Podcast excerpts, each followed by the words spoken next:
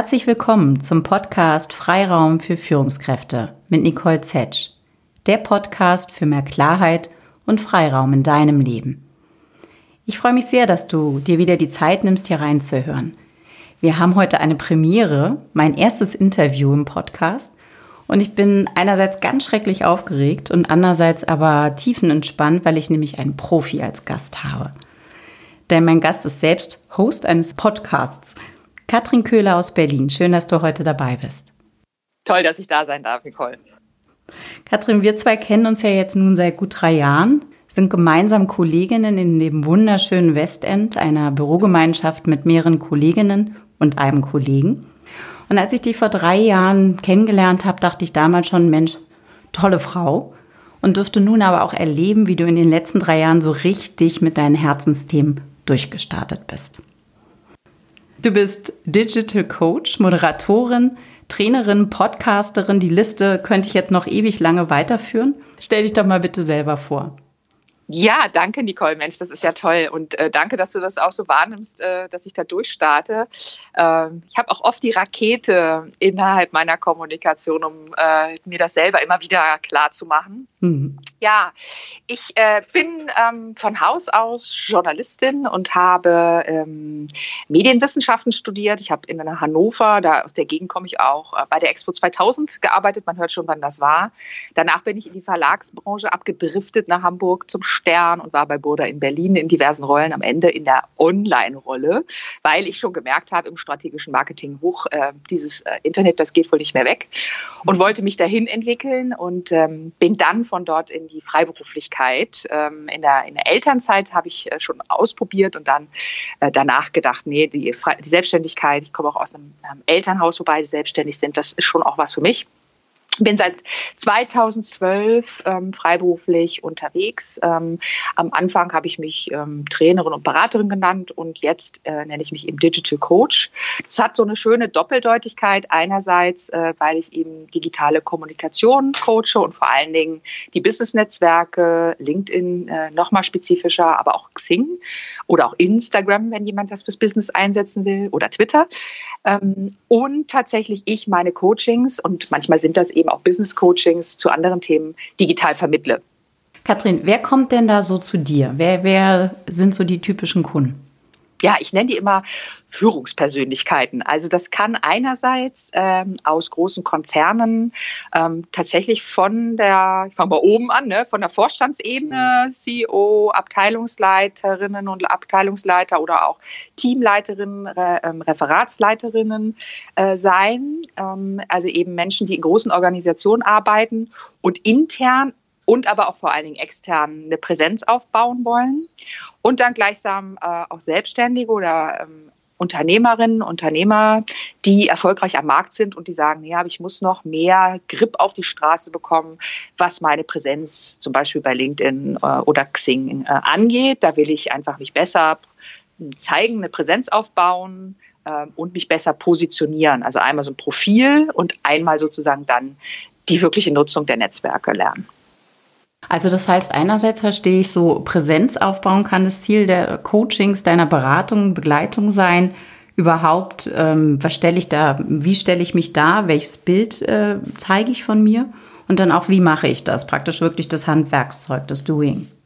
Ja, genau. Also, dass da diese, die Positionierung ist ja eigentlich, wenn man so will, die strategische Vorarbeit, weil ähm, viele der Klienten oder Mandanten kommen zu mir und sagen so, ich äh, behandle mein LinkedIn-Profil zu stiefmütterlich, ich muss da mal ran. Das mhm. ist so mhm. die Idee, die die im Kopf haben. Ja.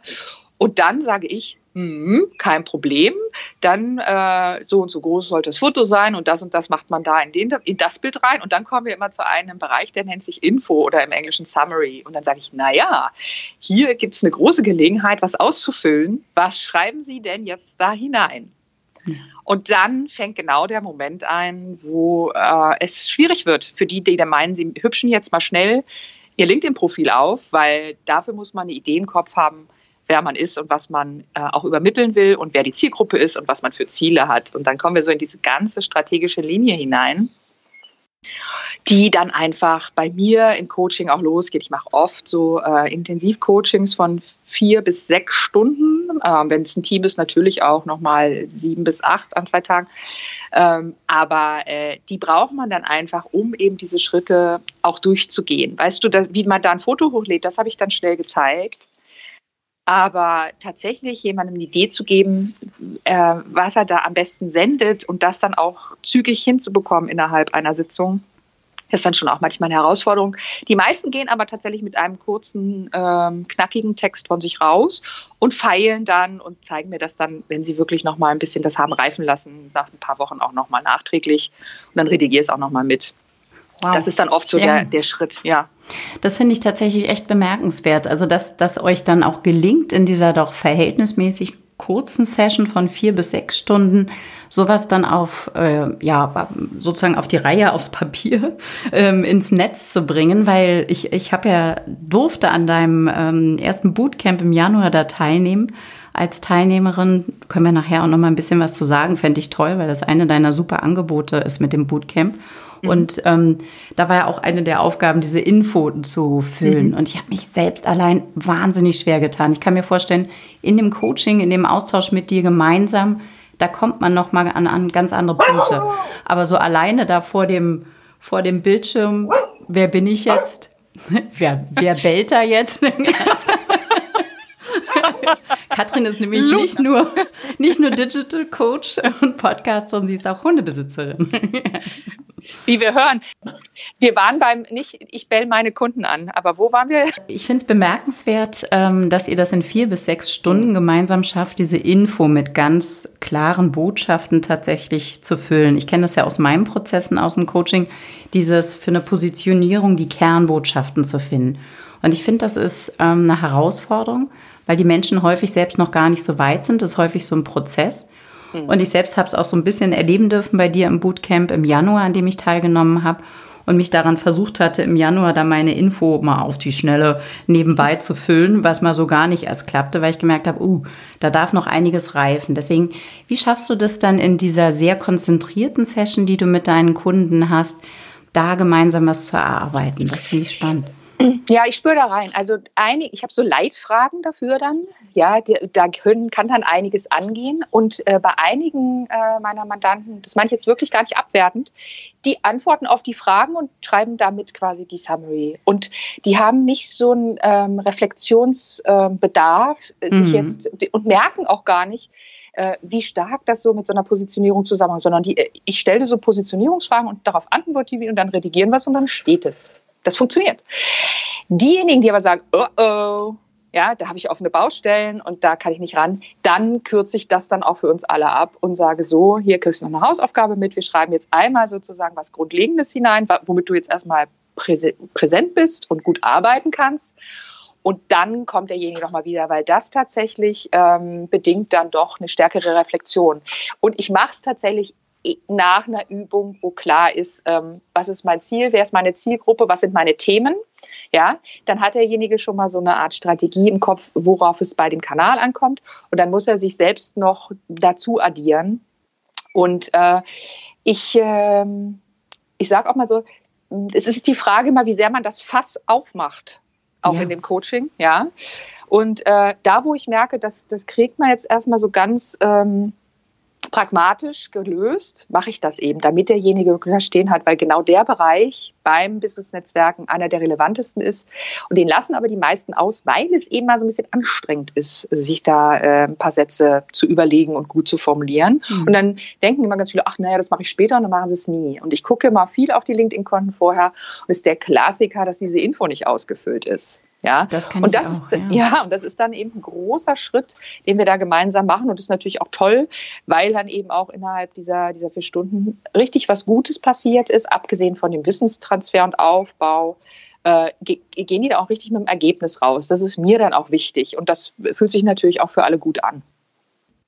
Und, wenn ich das noch ergänzen darf, hm. ähm, kleiner Pro-Tipp, wenn man ein englisches Profil haben will und das äh, ganze LinkedIn-Thema auf englische Spracheinstellung stellt, dann ist mittlerweile sogar schon die künstliche Intelligenz dabei. Das haben wir mal im Coaching erlebt. Das war so wow. Magic. Da haben wir alles ausgefüllt, die, die, die Berufserfahrung und so, der drei Stationen und ein bisschen hier und ein bisschen da und auf einmal simsalabim war dieses Feld gefüllt. Und gar nicht mal so schlecht. Die Kundin hat das noch redigiert und wow. dann hatte sie eine Info. Ja, Super. aber Also ehrlich gesagt, deutsche Maschine wird es nicht geben, weil mhm. wir sind zu unwichtig. Mhm. Aber da sprichst du auch einen spannenden Punkt an. Ähm, ich möchte gleich nochmal auf was anderes zurückkommen, was ich gehört habe, mhm. aber Englisch oder ähm, Deutsch. Ich bin ja auch selber viel auf LinkedIn unterwegs. Ich äh, muss mich da zum Glück nicht zu quälen, sondern äh, ich mache es gerne. Ähm, mhm.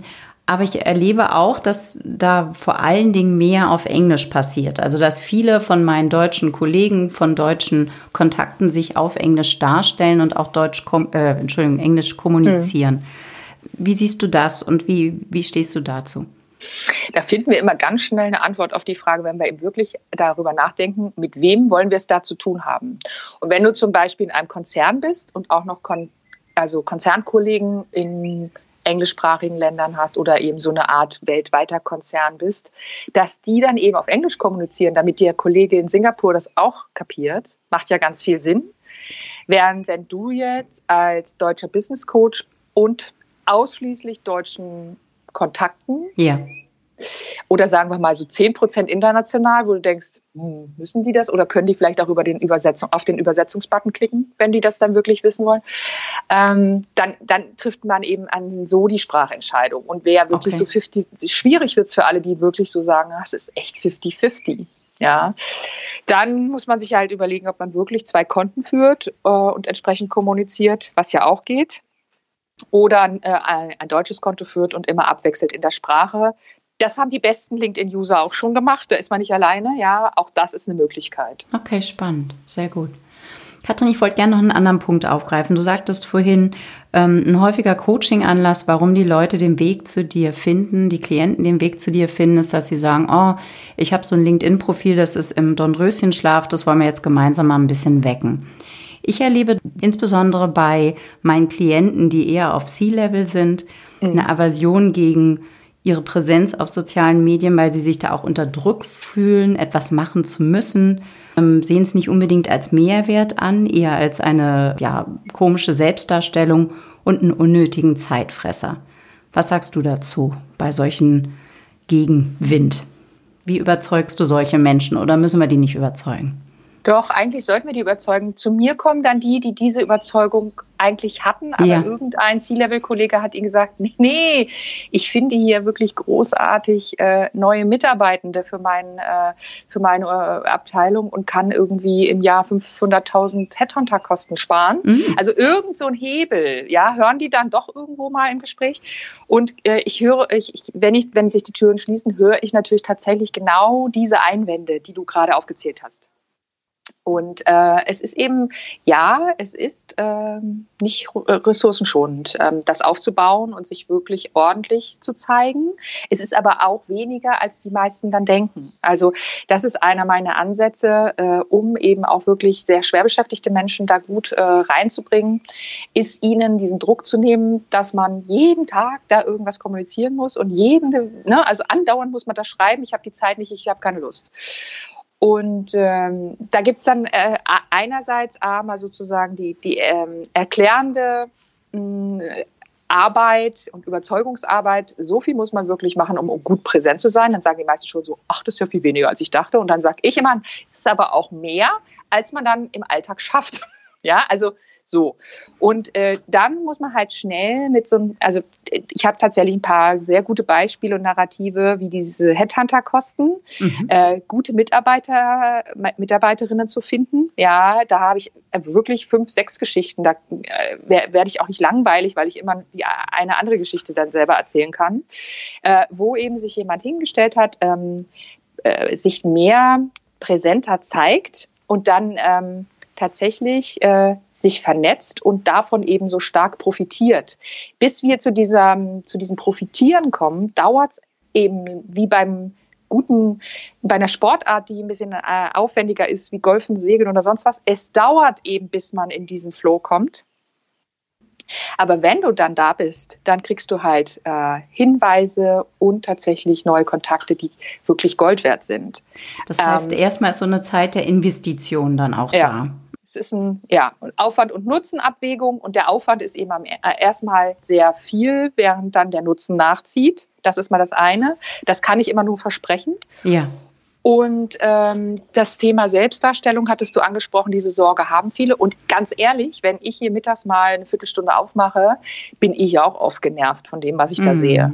Ja, weil es schon bei einigen ähm, sehr personen- und auf die eigene Person erfolgszentrierte Storytelling ist, wo ich dann denke so, ach ja, du bist so toll, ich kann, darf ich nochmal klatschen? ja.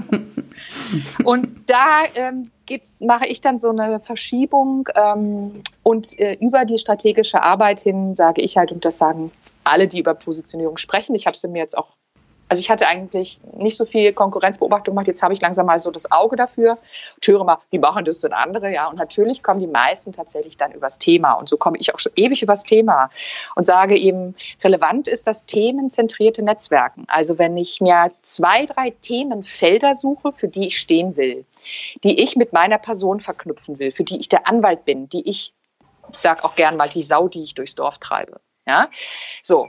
Wenn ich mich dafür entscheide und dazu Inhalte teile und auch über Hashtags zum Beispiel ganz easy Inhalte finde, die ich teilen kann und gar nicht mehr selber schreiben muss, also wo man auch ne, Effizienz, ich höre dir trapsen. So, ähm, wenn ich diese Themenfelder ähm, wirklich gut aussteuere, trete ich dahinter zurück und dann ist es eben keine Selbe Selbstbeweihräucherung, sondern ist es eine, der mm, John Stepper zum Beispiel in Working Out Loud sagt, es ist die Contribution, der Beitrag den ich zu diesem Thema und zu dieser Diskussion um dieses Thema beisteuere und eben auch als ein Diskussionspartner für ein Thema wahrgenommen werde.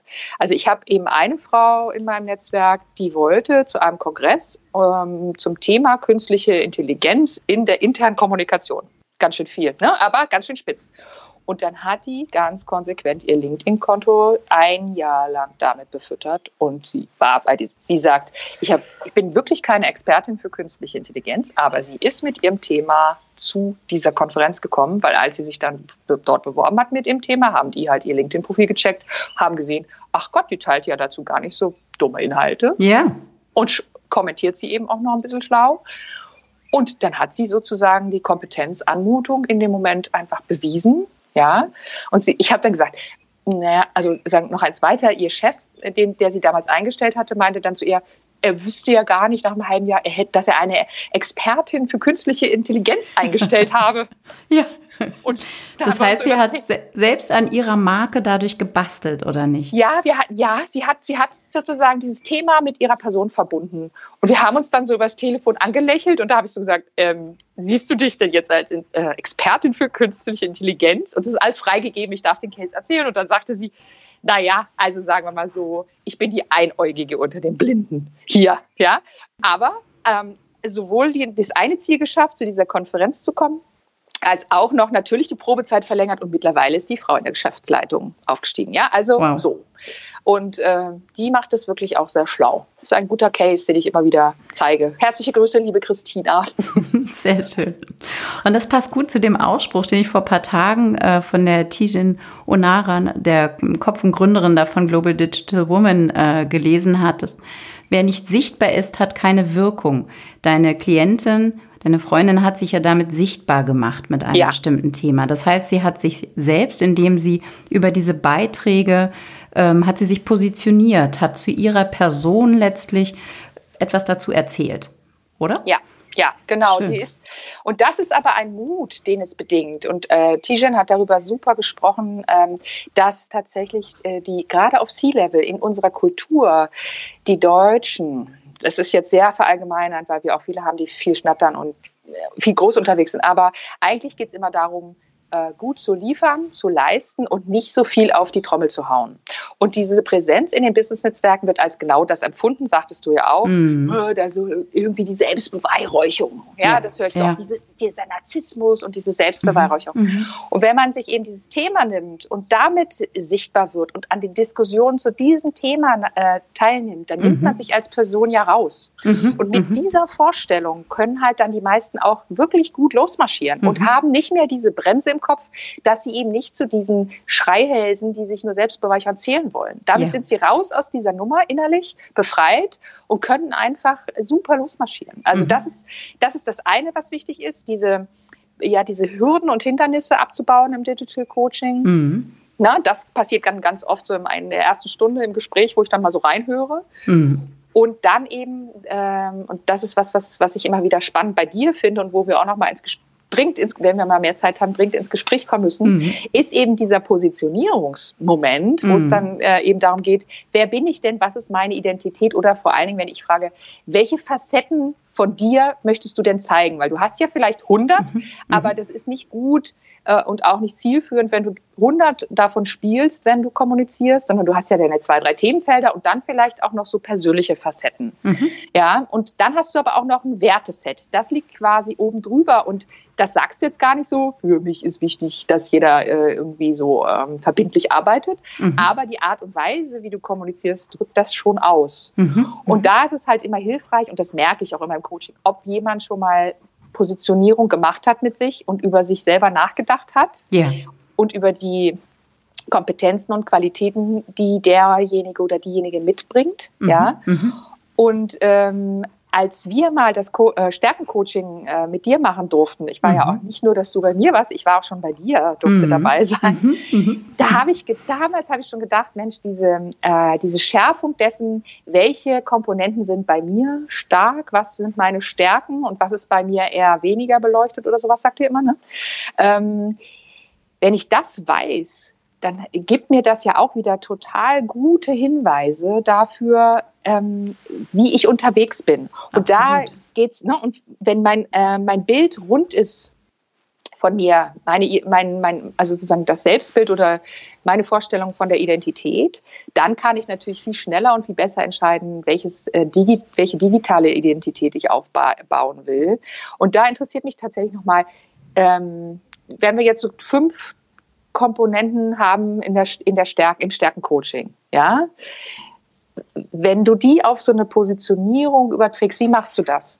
Ähm, dann arbeiten wir immer daran zu gucken, was sind meine Hauptstärken, mit denen ich mich verbinde, wo ich am meisten sage, das bin ich, was, was ähm, wird mir auch rückgemeldet. Und ähm, jetzt, wie kriege ich das in eine Positionierung rein? Da geht schon sehr stark auch darum, wo will ich rein, in welches Feld, wo sehe ich mich, in welchem Umfeld. Ne? Und nur dann kann ich mich auch positionieren mit so einem Ziel. Und dann gucke ich, was passt da als Beschreibung basierend auf meinen Stärken. Also was also ich strategisch denke, eine ähm, Menschenverbinder. Also es ist jetzt tatsächlich die Kombination ja. von zwei, drei Stärken auf einmal. Aber da Substantive bilden aus den Stärken, die einerseits wirklich das repräsentieren, was du mitbringst und andererseits auf das Ziel ähm, fokussiert sind, das Umfeld, was du er erreichen möchtest mit deiner Botschaft. Also wenn du so willst, dieses ähm, themenspezifische Netzwerken, was du ansprichst, ne, sich darüber klar zu sein, wer sind meine Adressaten bei den Themen, wen möchte ich erreichen. Mhm. Und das wäre dann eben oft auf der Tonspur und dem, wie ich mich gebe, ja, oder tatsächlich positioniere. Das kommt ja, ne, welche Position nehme ich ein? Und das ist nämlich tatsächlich sehr deckungsgleich, weil ich auch sage, wir bauen jetzt hier ein Profil auf, wenn wir es wirklich technisch machen. Äh, und damit bauen wir eine Präsenz auf und die, die, da, du bist du ja gerade an einem Punkt ist. Ja, und wo willst du dich denn hin kommunizieren, frage ich dann immer. Ja, weil äh, zum Beispiel, wenn du ähm, eine Sachverständige bist äh, zu einem Wirtschaftsthema äh, und willst dich auch noch sozusagen auf einen Markt spezialisieren, sagen ja. wir mal Asien, ja, das weiß bloß keiner. Ne? Dann solltest du tatsächlich äh, dann äh, in, der, in der externen Kommunikation äh, Wirtschaftspolitik und diese Asiat diesen asiatischen Markt, zum Beispiel China, bedienen. Du solltest einfach damit in Erscheinung treten. Das, was jetzt so banal klingt, da habe ich immer ähm, Epiphanien heißen die, glaube ich, Erleuchtungen in meinen Coachings, dass man, dass die, äh, dass die Coaches sagen, ja, ja, das macht Sinn. Ja, wenn ich dahin will, dann sollte ich drüber sprechen. Und der Punkt ist in uns, dass wir selten schon über Themen sprechen, wo wir uns noch nicht so sicher fühlen. Und das ist sozusagen so eine Hürde, die man nehmen muss, wie die Christina mit ihrer künstlichen Intelligenz. Die hat dann einfach nur Themen gelesen, die ihr sinnvoll erscheinen. Sie hat wie eine Art Link-Tagebuch bei LinkedIn aber öffentlich geführt, hat es jeweils noch gut kommentiert und hat das gar nicht selbst kreiert, sondern hat einfach nur sich diese Themen so ein bisschen ans Revers geheftet. Und das langt schon. Und dann bin ich wieder bei meinem Thema effiziente Nutzung. Ja, es darf nicht natürlich banal sein und man muss es auch gelesen haben und auch inhaliert haben, aber man muss es gar nicht selbst kreieren. Es ist so viel da. Ja. Ja, okay, super. Also ich denke, da sollten wir nochmal miteinander sprechen, so eine Kombi mal machen aus äh, Positionierung über die Stärken. Ja, da, da ist man ja auch so herrlich aufgeladen danach. Das kann ich noch berichten, als ich da raus bin. Ich, ich schwebte auf Wolke 7 aus unserem Gruppenraum. ja, weil ich so, weil ist ja, also es ist ja positive Psychologie hat ja wirklich einen, einen großen Hebel, weil er so dieses ganze äh, mhm. ja, positiven so, man, Emotionen. Ja, wir sind so in dem positiven Raum. Ja, ja, ja, ja, absolut.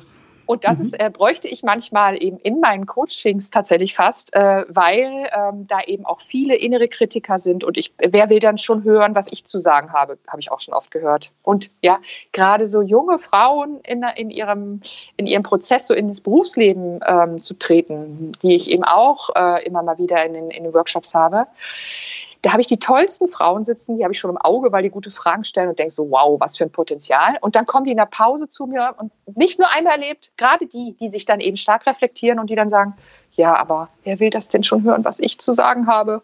Und dann atme ich immer ein und sage, komm, wir gehen mal einen Kaffee trinken. Ja, also so, also der innere Kritiker, da muss man auch mal in sich reinhören wer da so auf der Schulter sitzt und äh, schnabuliert, ja, also absolut, ganz, der kann laut ganz, sein. Mhm. Der kann sehr laut sein mhm. und der ist und sogar bei mir ist der laut. Ich gebe es offen zu. Ja, also mein Programm, da saß der innere Kritiker lange auf der Schulter und hat mir erzählt, ich wäre nicht gut genug dafür.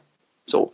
Und du hast in den letzten Jahren so viel aufgebaut, wie ich eingangs schon sagte. Katrin, ich würde ganz gern noch neben deinen ähm, Digital Coachings, die du anbietest, hatte ich ganz kurz das Bootcamp erwähnt. Kannst du ja. kurz und knapp noch was dazu sagen?